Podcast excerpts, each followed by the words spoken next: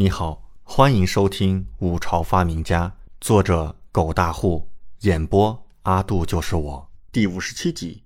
六殿下一早就上山了，你们先出去。李文君满脸笑意，看了一眼李准，让身边的沈惊鸿几人先出去。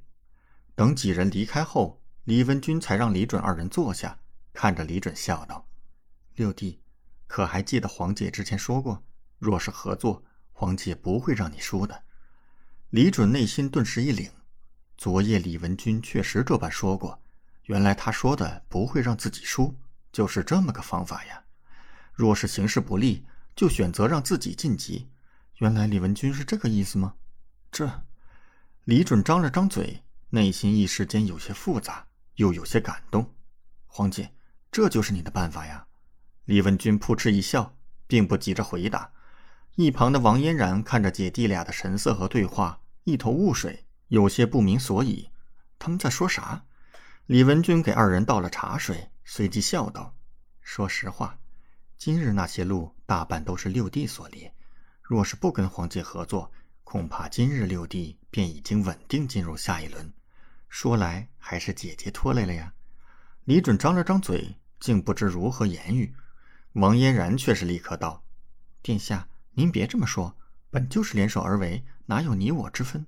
李准顺势点头，没错，黄姐是这么回事。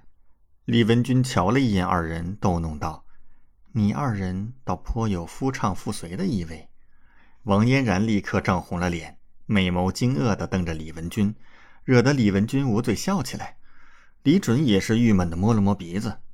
既然事已至此，那皇帝在此先谢过黄姐。李文君摇摇头。这是皇帝自己能力所致，不必谢我。王嫣然一脸羞红，闷着脸不敢说话。在李文君那里待了一阵子，李准和王嫣然才返回寝殿。路上，王嫣然一直紧抓着双手，显得有些闷闷不乐。李准好奇地问道：“你怎么了？”王嫣然俏脸嫣红，即刻摇头：“没什么，你别乱猜。”王嫣然娇哼一声，快步走到前面去。李准只感觉莫名其妙，忽然想起山上那两个女贼。如果不是两个女贼劫持了自己，说不定太子就不会猎到那么多的猎物了。可能他和李文君的队伍就会占据优势。所以，那两个女贼耽误了自己，还把他们打晕了。可恶！李准抬头看了一眼山上，眼睛眯眯着，暗自筹划。长公主退出，第二日的狩猎自然便停止了。李准和太子的队伍都在休养生息，而封央殿，李正看着跪在自己面前的叶红，紧皱着眉头，沉声问道：“叶统领，你可知这是失职之罪？”叶红即刻重重点头：“臣知罪，请陛下责罚。”昨晚又有几个禁军被杀死，然后他带着禁军在山里搜寻了一夜，可是没看到凶手半点踪迹，这一早便来请罪了。李正看到叶红的态度，原本严肃的神色缓缓释然，叹了口气：“行了，起来吧。你虽然失职，但也算是护驾有功，朕免你惩罚。谢陛下。”叶红立刻大呼起身，内心感动不已。行了，折腾了一夜，你也累了，早点去歇息吧。李正挥挥手：“是，陛下。”叶红立刻退了出去。李正摇摇头，叹气道：“到底是什么人混迹在我皇家宝地，还杀害我五朝禁军？”王连立刻道：“陛下，叶统领带人搜遍整个园林，未曾发现贼人踪迹。这不好说。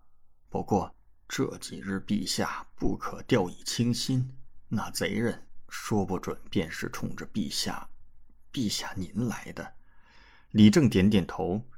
对了，太子和老六今日可有什么动静？王莲摇头道：“回陛下，太子殿下一直在寝殿内。至于六殿下，老六如何了？”李正瞥来目光，王莲犹豫了一下，咬着牙说道：“六殿下一早就带着赵郡主上山了。”可笑！李正顿时眼神一冷，满嘴嘲讽。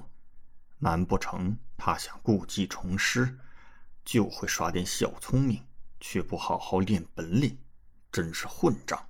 感谢您的收听，请继续收听下一集。